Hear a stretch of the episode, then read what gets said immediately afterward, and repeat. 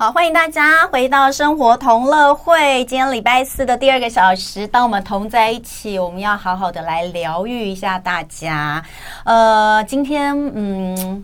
大家知道，我们通常在谈精油哦，都会是在礼拜三，因为我们礼拜三的这个一同爱自己单元啊，其实每个月我们大概都会有一次跟大家聊聊芳疗，根据不同的季节、不同的时节，希望能够给大家一些养生或是抚慰自己情绪的一些芳疗的建议哦。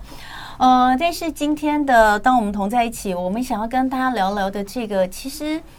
虽然我们之前也曾经聊过，就是说芳疗它其实有这么多的呃，它有很多的功功，我们要讲功能嘛。如果我们都要讲功能性的取向的话，但其实我们比较少去聊到他们真的在一些嗯、很需要疗愈跟抚慰的地方，它到底能够做到一些。什么样的嗯，达到什么样的一个效果？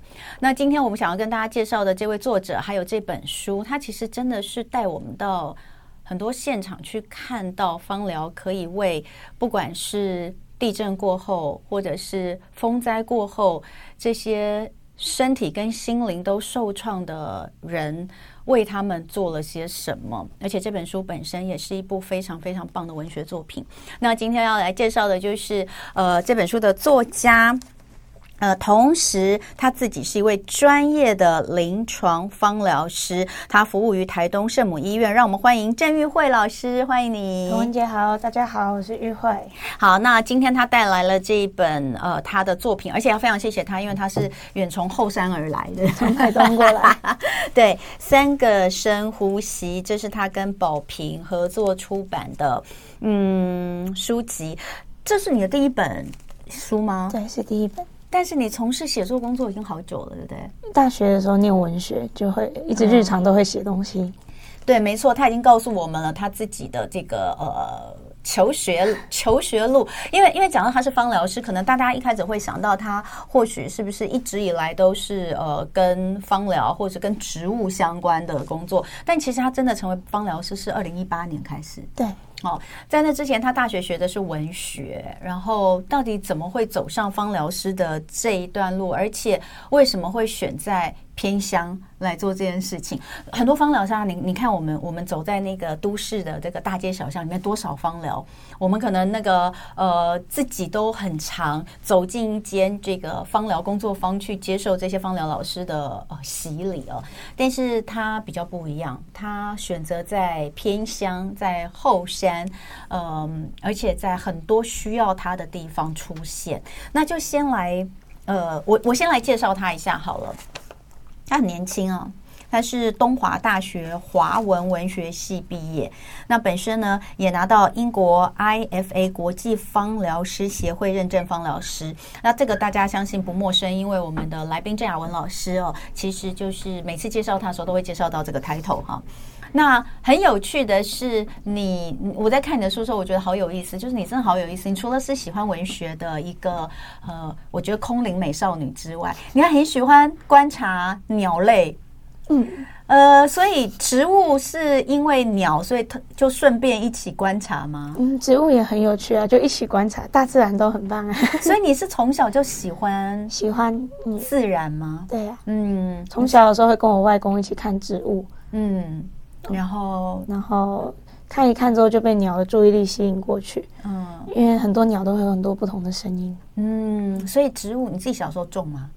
嗯，不会，我们都看野生的，例如说蹲在那个楼梯呀、啊，嗯、或者是蹲在那个水沟旁边，然后一起看有些什么追逐啊、草啊，公会跟我介绍。嗯，其实它叫小叶冷水麻。嗯，它很有意思哦，因为它有写到就是。这这这不是他写的，这是他的老师写的。他的老师有帮他写一一篇推荐文，就说这个女孩非常有意思哦。就是她在考大学的时候，她其实原本是要去另外一间大学念书的。然后那间大学其实就在她的家乡，她自己家是住新竹。嗯，那可是她后来没有去那一间读书的原因，是因为她走进校园里面，发现那里只有一种花。就觉得那边的树很少，草也很少，然后草地上都是南美蓬提菊，就是一种外来的，我知道，就是移植过去的，就没有那种野生的感觉。我喜欢野生的东西，所以你因为这这这点就没有选择那个学校。对。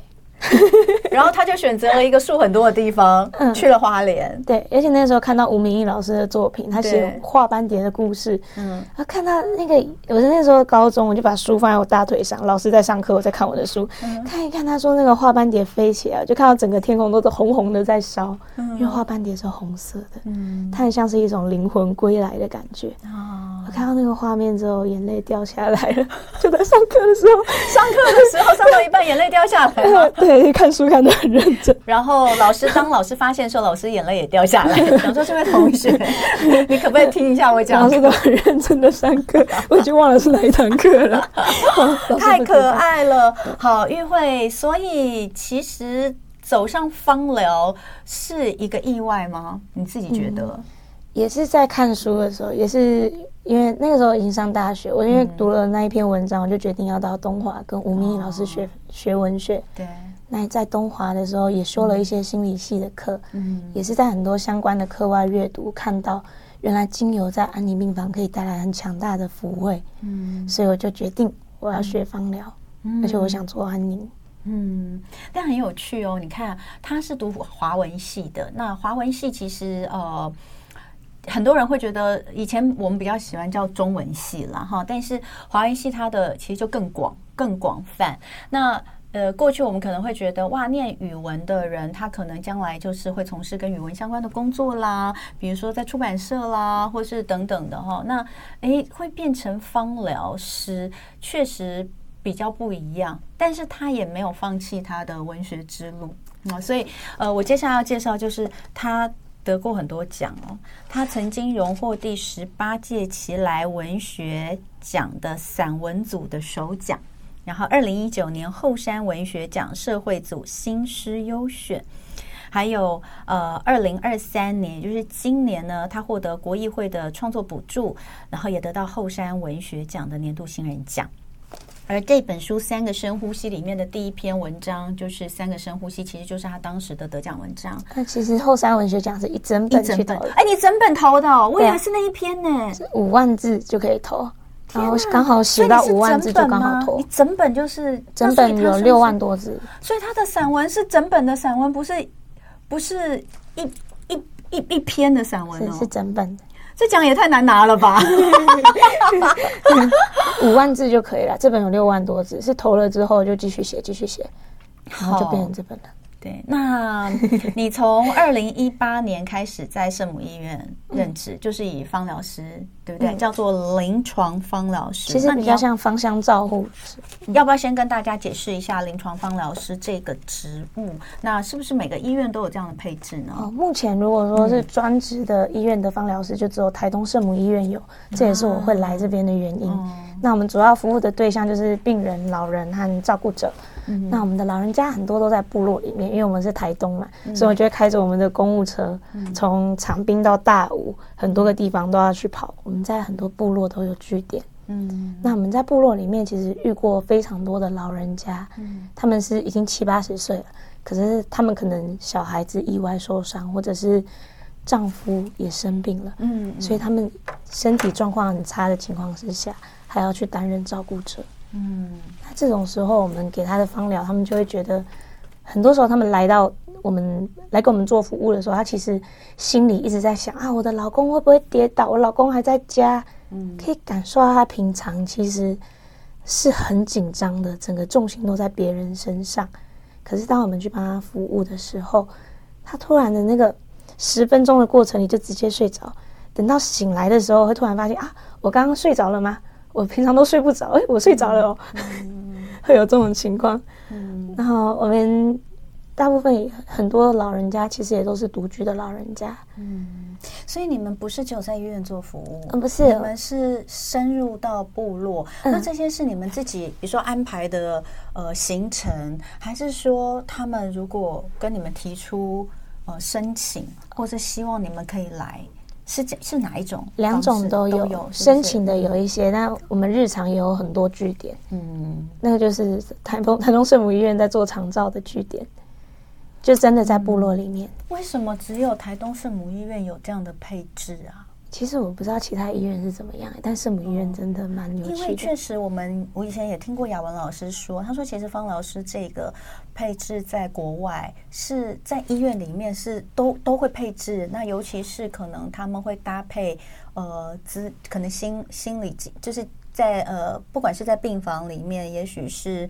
呃，像是长期卧床的病人，或者是他们其实用这个方式去减缓他的疼痛啦。嗯，一个是这样，那当然还有呃，跟比如说我们所谓的身心科的一个配合。嗯，但台湾就真的比较没有在医疗体系里面，对不对？我们的医院也是每很多个水氧机，每一天早上下午都会去扩香。好棒的医院！我们的护理师会说啊，我都跟着香气去厕所，在厕所里深呼吸。哎，可是我觉得其实医院很需要，因为其实医疗人员的工作压力跟张力也是非常非常大的。对，所以他。只要在诊间里面遇到很累的事情，他就会赶快去厕所，然后深呼吸一下，啊，然后又回可以回去工作。哎、欸，所以呃，我看到其实你写就是二零一八年，因为我们刚刚说二零一八年你开始在圣母医院任职，嗯、那也是二零一八年开始你真正来接触到呃按摩，就说或许你以前其实就。就喜欢精油，然后也了解，也也有了解精油。可是那个时候你才开始真的一起，而且那时候是你去参加志工队，对不对？哦那个、可以讲一下那个故事吗？那个时候我还在东华念书，那时候放寒假了。可是就在我已经回新竹的家，准备要过年的时候，我就突然发现地震了，嗯、而且超大。那时候第一个想法是正央在哪？会不会出事？嗯、就一看，居然真的在花莲。嗯，然后也有朋友们是芳疗老师，他就说他们想要召集一个志工团，嗯，去用芳疗来陪伴那些受灾的人，嗯，所以我就订了机票，呃，不是机票，我就直接订了火车票，直接回花莲，嗯，那就在那个现场，那个是小巨蛋的体育中心，反正就当时的临时避难收容中心，嗯，里面就是很多的组合床啊，人来人往的，晚上灯也都亮着，其实。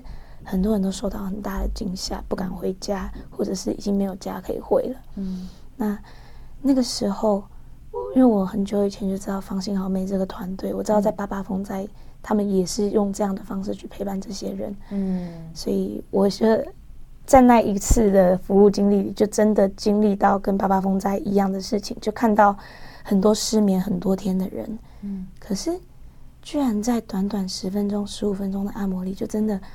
放松下来，就开始摇摇欲坠，这样直接睡着。嗯、我们是坐着按摩的，就看他这样睡着的过程，就突然发现触碰带来的效果是蛮蛮强大的。所以它不仅是芳疗，还有触碰，对不对？对。所以你的这一，因为我有看到，就是刚刚有说整本去投稿，但是第一个、嗯、第一篇这个原本是叫肤味，嗯，对，对不对？抚慰，我们说哇，抚慰人心哦，抚平伤痛。我们用的那个抚慰的抚是就是抚平的抚，可是你说的是抚慰，就是皮肤上的感受到的慰藉或安慰，对不对？肤慰，这是什么样的一种感觉？这其实是，嗯、这又是另外一个故事。就曾因为我到这边工作之后，一开始我就会面对到非常非常多的老人家，那这些老人家其实身体的状况已经没有办法被恢复了。就像有一次有一个阿嬷。她也是很高龄的照顾者，她推着她老公到我面前来，跟我说她老公的手啊，吃饭都会一直抖啊，没有办法握汤匙，所以饭都会洒到处都是，她就要清的很辛苦。嗯，我可以感觉到这个阿妈已经非常疲惫了，嗯，但阿公也不是故意的，嗯，然后阿妈就很很期望说，如果给我按摩完她的手，她的手可以变得比较好，嗯，可是。我没有办法做到这件事情，我还是很认真的帮他把每一个指节都按摩过，也叮咛他回去要热敷。可是那种变形的程度是我知道不可能的，嗯，我就觉得我愧对了他的期望，还有我是不是做什么都没有用？因为人一定会衰老，这是没有用的事情。嗯，那时候我就跟我的芳疗老师桑尼老师讲，我觉得我做的事情好没有用，我们做的事情到底有什么意义吗？嗯，他就回答我：你不要小看你们在做的事。你们在做的是一种抚慰，嗯，在他们的生活里可能很少有机会可以这样被好好对待，嗯，然后我就想到有一次，嗯，也是我们在忘了是在部落还是哪里，我们在服务的时候，有一个阿公，我的同事的手一放到他身上，那阿公的眼眶就直接红了。后来我们才知道，这个阿公他其实是一个老农民，他来到台湾之后。没有结婚也没有小孩嗯。所以就一个人一直在这里慢慢的变老。嗯。啊。大家有没有觉得其实老师他不止可以做到复位他可以做到这个声音的安抚。听他讲话，我都觉得我被抚慰。我们在这里先休息一下，因为要进广告。待会回来，我们再请玉慧老师来跟大家聊更多有关于芳疗以及临床芳疗师能够分享给大家什么。欢迎回到生活同乐会。今天礼拜四啊、哦，让我们一起来呃抚慰一下我们自己吧。哈、三个深呼吸。今天在我们现场的是这本书的作者，也是台东圣母医院临床方疗师郑玉慧老师。呃，玉慧老师，你刚刚跟我们讲到复位哈、哦，然后。三个深呼吸是你这一本呃书里面的第一个第一篇，好、哦，那你要说它是一个故事，它其实不是一个故事，它其实是是有几个不同的点地方串起来的。嗯、那三个深呼吸这五个字是你在开始要为呃不管是长辈哈、哦，或是你面前需要服务的人要开始服务的时候，会跟他说的第一句话吗？对，嗯。呃，这本书的封面叫《三个深呼吸》，其实就是希望大家的打开的时候，也像是我们在做疗程的那种感觉。先把精油咽开，然后放到面前，跟他说三个深呼吸。那我们希望大家把书打开的时候，有没有有那种感觉到香气的感觉。哎，你知道吗？我在看这本书的时候，就是你那一篇，你不是就是说你有把你一开始第一段就有嘛，对不对？对，就是说你就放到他们面前，然后你就轻声的说三个深呼吸，然后我就跟着三个深呼吸，很棒很棒。因为就是你知道，我们平平常工作都非常的急促跟忙碌，我就讲。三个深呼吸之后，哎，真的就觉得比较静下来，嗯、然后又看继续接下来看你的文章。这就是我很希望带给大家的，要有这种心灵的空间。嗯、所以这样讲，你的第一个请他们三个深呼吸，这个是不是只有希望他把这个香氛给呼吸进来，对不对？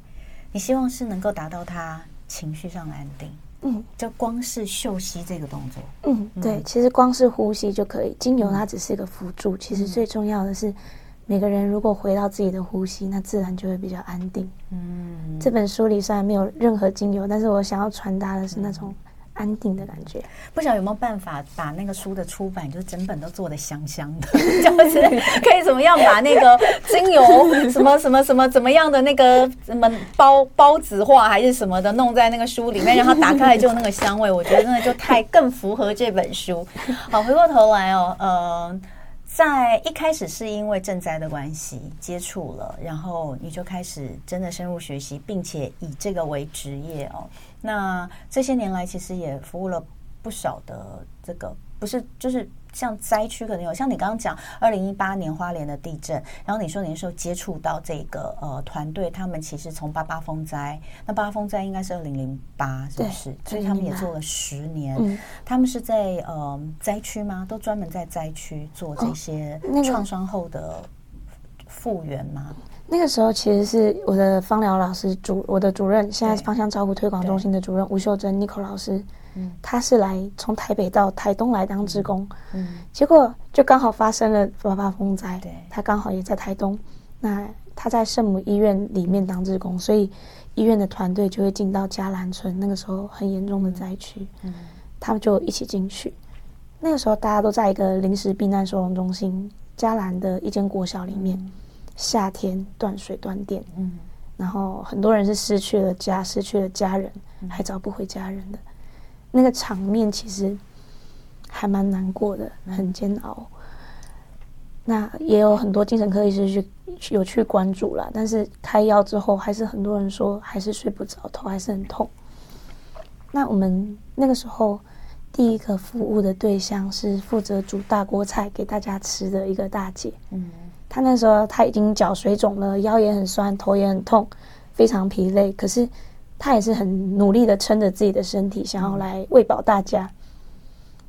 所以第一个帮他做按摩的时候，他是十分钟的过程里面，失眠很多天的人，嗯，在十分钟按摩脚而已，他就直接靠在修女的身上，就直接睡着了。嗯，那大家看到就觉得很震惊，因为大家都知道他很久没睡了。嗯，可是十分钟他就有办法这样睡得这么安稳，然后现场植物的香气就让人觉得啊，这个处境其实蛮舒服的。嗯，所以像你刚刚前面在广告之前你说，那时候你觉得自己做的事情好没用哦，曾经，因为你觉得你没有办法回复他身体上的伤害，对，身体伤了，身体的一些，你书上也有写，他的一些器官损毁了，对，他就是坏了，对。但是透过这样的复位，其实你能够做到，或是我们能够做到的，是另一个层次的照顾，或是怎么讲？就是就像你刚刚所说的，让他睡着，让他瞬间就就就就放松的，到底是香气还是触摸？其实都有，嗯。所以那是一种安心感嘛？人其实就是需要。被抚慰，就像小婴儿需要被拥抱一样。对，每个人其实都需要，不管他几岁。对。但是我其实也很心疼，因为我看到你书里面去写，你们你们在不管你是在灾区哈，还是呃像你们深入到部落里面去服务部落里面的呃长辈啊，或是其他，其实他们每个人都有每个人的故事，甚至在灾区的时候，你看到的一定都是非常伤心的故事。在这个过程当中，你们自己的情绪不会受到感染吗？尤其像玉慧老师，你是一个一定是一个非常非常易感的人，对不对？嗯，不会吗？其实，因为一开始那个，好，我讲之前去赈灾，也不是那个泰鲁格列车出轨事故的事情，嗯，那应该是我最纠结的时候。嗯，因为我自大概已经知道身体会坏掉，然后这是很自然的循环，我可以。我可以在这个情况里面站得比较稳，但是当后来被通知我们要去帮罹难者的家属做方疗的时候，要进到殡仪馆的时候，我虽然很主动的说我可以去，嗯，我是主动跟我主任说我要去，但是我自己是很纠结的，因为离世的人很多真的都非常年轻。那我遇到一个妈妈的话，她儿子都死了，儿子都走了，女儿也不见了，这是突然的事情。我要怎么去陪伴这个妈妈？我做什么都不可能，于事无补，不可能。那时候我其实自己进去的时候，我是蛮难过的。但我就在我那个殡仪馆外面，我看着我的主任已经走进去了，同事啊、志工都走进去，我自己在外面走了非常非常久。然后我那个时候看到一棵桃花心木，很高的树，下面就有一个白腹秧鸡的尸体，一只鸟的尸体。那只鸟虽然已经死掉了，但它就是。很安稳的倒在那个树下，他的头是立起来的，他的一只眼睛看着殡仪馆，嗯、另外一只眼睛看着的是，另外一只眼睛看的是野地。然后我就站在树下跟白腹秧鸡在一起，我突然觉得，我不需要想着我要疗愈谁，我不需要想着我可以帮助什么，我要做的事情仅仅只有把大地的香气带到这个现场。我只是个媒介，让这个气味流过去，自然的力量流过去，这样就够了。嗯，所以那个时候，我们就真的进去，然后服务了非常多的人啊。嗯，有一个妈妈也是很多天没睡，但是就在这个过程里面，她的另外一个女儿就在讲她的哥哥啊，遗体修复时还在慢慢的修啊，他就说还有哪边破掉了，哪边要再慢慢补。那他在讲的过程，他语言其实是很破碎的。嗯、我们的主任在帮他按摩，然后大家都安安静静的，让这个妹妹自己慢慢讲。然后我们的这个触碰就刚好很像是一种缝补，嗯、把他吓到的东西都慢慢的让他顺过，慢慢的安抚。那这个很多天没睡的妈妈也是在这个过程里就突然，然后我就觉得他整个人掉下来了。嗯，那个掉我不知道它是一种，我不知道该怎么说。好像是突然松掉，但是它有点像是一个悬着的希望，就这样掉下来。嗯、那其实是有点难过的事情。嗯、那另外还有进到一个家庭，这个家庭他们彼此之间的关系很紧密，然后就在那个灵堂里面帮那个姐姐做芳疗，我、嗯、也是把精油吮开，就放到她面前。嗯、那时候他们围成一桌在折莲花，然后她一闻到那个香气，她就突然笑出来，就说啊。美眉的同学昨天也有来帮忙折元宝，还说她现在很 rich。嗯，那时候大家就，大家就突然笑成一团，就整个大家都开始笑。那我就看着那个灵堂的照片，我就突然发现，咦，这个离开的人，她这个很年轻的姐姐，她其实也在笑。嗯，那时候我才突然觉得，如果我是要离开的人，那我看着这个现场，大家还是可以在响琴里面露出笑容，虽然说是灵堂很哀伤，可是大家还是会笑，还是会彼此支持。嗯，那应该就如果是我的话，我会做的比较安心。嗯，啊，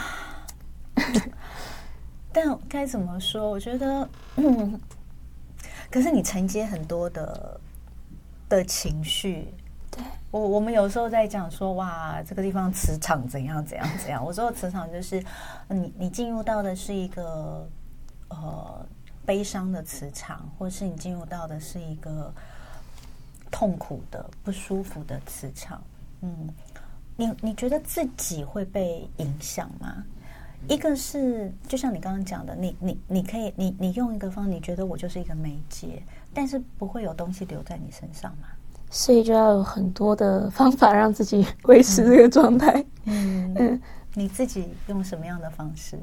嗯，只能说台东是一个非常自然、很开阔、流动的环境。嗯，所以你其实光是在这个天地的洗涤之下，确实，因为其实就像你喜欢的东西，像很很有趣哦。他说他是一个这个呃。没事的时候你都会去观察鸟嘛？对对呀，我今天也有戴望远镜。台北有什么鸟可以观察？有啊，我昨天看到喜鹊的巢。哇塞，你都观察到我们每天在我们身边，我们都不会看到的东西。嗯，所以你你会用一些方式去调试自己。当然，当然，我相信你自己的工作方疗这件事情对你来说帮助也很大。嗯，对不对？呃，你的同事们呢？有没有人其实是？会比较容易陷在那样的情绪当中，然后很难去处理的。如果留下来，我现在的同事都比我资深，我觉得他们都比我厉害。嗯、我跟他们学很多啊，什么进化的方法。嗯嗯、所以这些东西我们自己可以做到吗？嗯、净化自己的方法，嗯，比如说你你你所谓净化自己，其实是净化掉那些情绪、负面的情绪或悲伤的情绪，嗯嗯、还有静心的方法，你这些都要并行，静心一定要。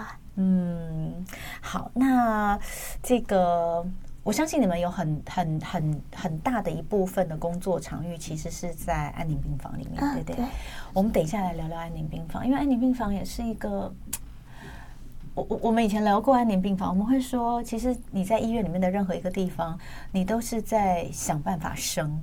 我说的生是想办法求生，但是安宁病房不是，是你知道你走下去，最后你就是要送他离开，那种氛围其实又是不一样的。所以安宁病房里面配置的医护人员啊，或是心理师等等，我觉得他们我都非常非常佩服他们。那同样的，你们也在安宁病房里面提供支援跟照护，我们等一下来聊聊这一块，好不好？好，我们休息一下，马上回来。欢迎回到生活同乐会，今天礼拜四，当我们同在一起，大家有没有进行了三个深呼吸呢？从刚刚到现在哈，哎，我们来深呼吸一下好不好？来三个深呼吸，好，好，那你要带领大家深呼吸吗？啊，大家可以自己来。好，首先，你知道我平常也会香香的，有啊，今天这件香香的，没有，今天的香香是你带来的香香。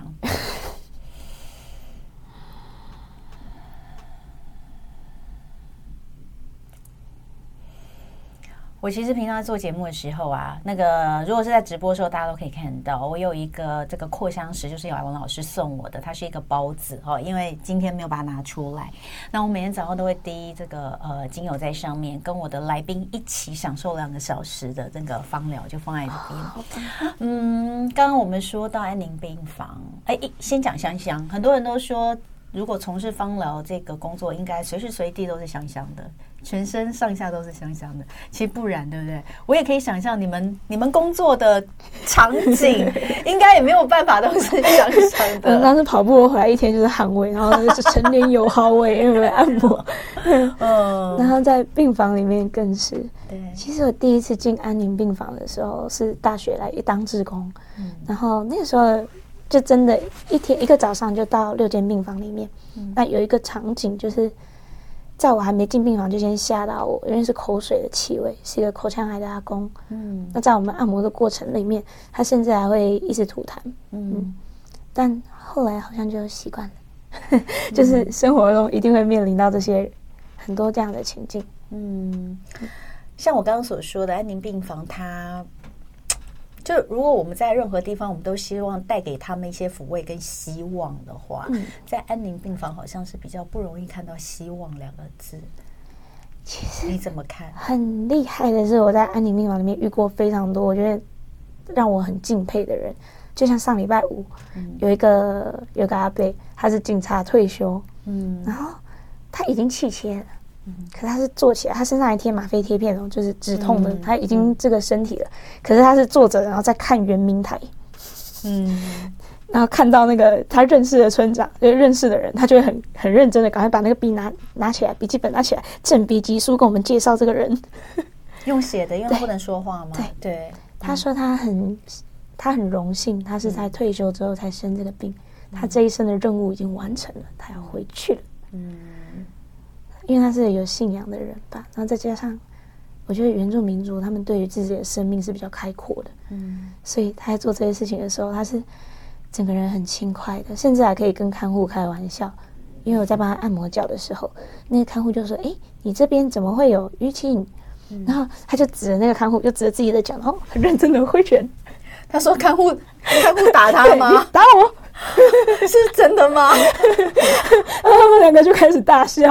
哦，已经气切的人了，而且在按摩到一半，他那个就是切那个气切套管里面，就是很多痰流出来。他那个看护就拿那个纸浆给他，然后他就那那真的是喷了一大堆黄色的痰。他的身体是真的很破败，可是这个人的精神，不可思议，不得了。但一定也有很怎么讲？很沮丧的，嗯，很难受，很难过，尤其是也许亲人更多，对不对？嗯，很多，嗯。嗯，临时要讲的话，其实我还是觉得能够有一点精油进去是很不一样的。就像，曾经书里面有写到一个有一个老公在照顾他太太，他们已经结婚三十九年，差不多四十年。那个时候，其实给他们一点精油，他们就会突然有种好像回到家的感觉。嗯，那时候我点的是森林调的东西，嗯，然后那个老公就突然醒来，就说：“哦，我们在家也会点，我们点的是牛樟。”然后又睡回去。嗯，他其实照顾太太是蛮累的，嗯，因为他太太晚上会一直讲话，所以他其实基本上没怎么在睡觉。嗯，可是就是有这个味道，他就觉得啊，这好像是我的家。那个病房就突然。让他有家的记忆，嗯，还有一些是已经是阿公，就一个阿公啊，已经也是末期了，那就自己躺在床上，然后他旁边只有他的看护，他也是非常想回家，所以那时候就给他一些柑橘的味道，嗯，他就会有一种好像大家都在家里，好像孙子都在旁边啊，大家在剥橘子的那种氛围，嗯。嗯你们在呃，我我想了解，就比如说像是临床芳疗师，因为像你刚刚讲到这些，感觉多半是抚慰放松，会用这些来做一些，就像我刚刚前面讲到，有的时候在西方，他们会真的做呃，比如说缓解你的疼痛痛苦，这些你们也会用在比如说安宁病房，或者是用在呃，像是。像是在呃灾害发生的时候的现场，也会也会使用、嗯、一定会。其实触光是触碰本身，嗯、它就是可以让人比较没有感觉那么痛。嗯、余德慧老师他有一本书里面就在讲身体人文空间，我们的身体其实对触碰是很敏感的。嗯、如果我们今天觉得疼痛，那谁不是每一个人的手放上来，我们都不会，我们就可以不痛。一定要是我们爱的人，爱我们的人。嗯，例如说。可能就是一个阿妈，我们的阿妈，我们自己的阿妈，就一定要她的手放上来才会有用，那是一个关爱的感觉。嗯，很多时候那个疼痛，它的如果指数是十分，有九分可能是心理的混乱感。但当我们透过一个很安定的触碰，把这九分的混乱感减下来，那再搭配很多的照护，那其实那个是可以缓解非常多的。嗯。我我记得你在一篇里面其实有提到你们常使用的，其实它是分散在一一几篇不同的，就是你们常使用到的一些香气，比如说像柑橘类的香气，你就常、嗯、常使用到，还有永生花也常使、啊、常使用到。可不可以讲一下你们在食物上，比如说在这些场合，你们会用到这些呃方精油的主要的原因？哦。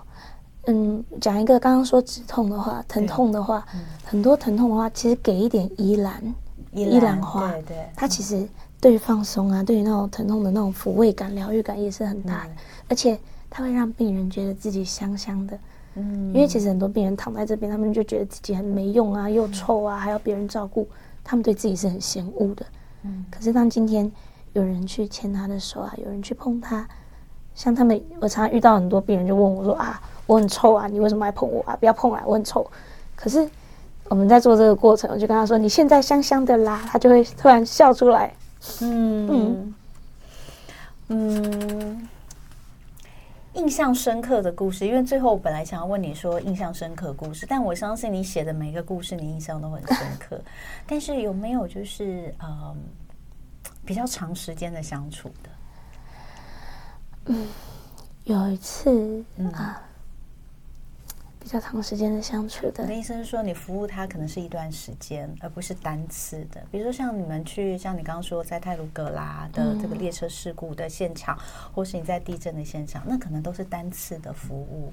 嗯、那有没有就是呃更长的？对，因为其实病房都来来去去，但是我们有遇过，就已经把妈妈送走了，嗯、因为我们在。临终的过程，最后会换衣服嘛？那我们在最后帮他擦澡的水里面，护理师在擦澡的时候，会先在水里面滴一滴精油，嗯、先擦过澡，然后再邀请家属一起来帮离开的这个人涂上精油。嗯，那有一次，我就因为这个家属他们再回来找我们做芳疗，他就跟我说，他很感谢最后有这一段，因为当他最后帮妈妈涂上精油，他就看着他妈妈的那个手，他突然发现。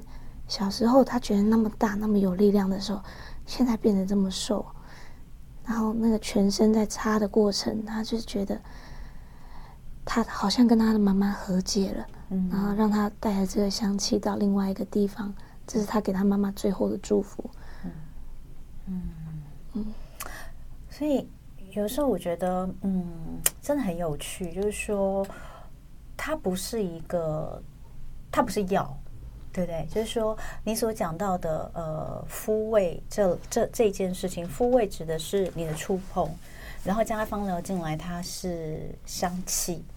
他们不是药，可是他们能够做到，在很多场合能够做到的事情，其实可能胜过于药物。尤其是比如说在安宁病房里面是最后的一段路，对不对？那嗯，同事们，像你说你现在在这里工作，那你的同事其实都比你资深。那也就是说，他们其实在这个工作上都已经做蛮久了耶。你看，你是二零一八到现在，你差不多五年，那他们都比你更久。嗯，我这个就是我想的，就是因为我们会觉得，其实尤其是如果是在医院里面，这跟一般的芳疗师是不一样哦。大家一定要注意，他们服务的都是呃身上比较有病痛的这样的人，而不是我们花钱 去给人家按摩，不不一样。那什么可以支撑你们一直做这个工作？哦，如果我个人的话，其实我在写这本书写到很后面，我也被总编雅君姐问了类似的问题，嗯，因为她觉得一个女生还这么年轻，对死亡有这么大的热忱，很奇怪。嗯，那被拷问之后，我才在想，我怎么会当初一看到安宁病房就决定我要做这个？然后突然脑中就有个画面，是我外婆在我高中那个时候离癌，嗯，那。他有一天，他就真的觉得自己已经很没用了，他决定要自杀，所以就吃了，想要吃药，但是因为他那时候已经没体力了，所以他把柜子通通弄倒了，整个药物全部散落，他没有自杀成功，然后还被我阿公骂。我那时候阿公是主要照顾者，那我跟我妈妈一起回去看我外婆的时候，我妈妈就在外面安抚我阿公，我就跟我外婆一起躺在那个小小的房间里，他告诉我。我这么臭，你还愿意靠近我？嗯，我把他抱住，跟他说：“我爱你啊。”嗯，后来我就牵着他的手，我们两个就这样一起睡着了。嗯，那我觉得就是这一次，就是这个这个触碰会让我觉得很重要，是因为这个原因，所以我一直在做这个工作。哦，这个实在是，现现场的三个人，主持人、来宾以及制作人都哭成了一团。所以我一直觉得芳疗其实是我外婆给我的祝福，嗯，我外婆给我的爱，就包含后来我外公他也离开了，那我也是都有在为他做芳疗，所以他也是香香的离开。嗯，好，这是郑玉慧老师哦，今天非常非常感谢他，呃，特别从台东来到台北。呃，这个台东到台北路真的也是远的要命哦，非常感谢他。那带来了这本作品《三个深呼吸》，我要再次跟大家说，这是一本得奖的作品。所以呢，呃，你在看的时候，除了你看到故事，你看到情感，你看到芳疗，哦，你看到很多精油之外，它其实真的是一部非常棒的文学作品。如果你喜欢看散文，而且喜欢看呃情感。富富含情感重量的散文，而且又看得很轻松。其实这本书看起来就跟你听玉慧老师的声音是一样的。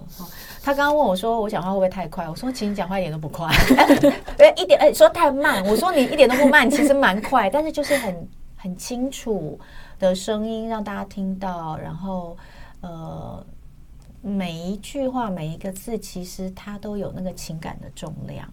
那它的文字也一样，所以非常。谢谢你今天来到我们节目，谢谢，很高兴认识你。郑玉慧跟宝瓶文化一起要献给大家的三个深呼吸，希望能够疗愈每一个人。在打开这本书的时候，记得也要来做三个深呼吸。谢谢郑玉慧老师，谢谢大家，谢谢大家。我们今天节目进行到这里喽，拜拜，拜拜。就爱点你 UFO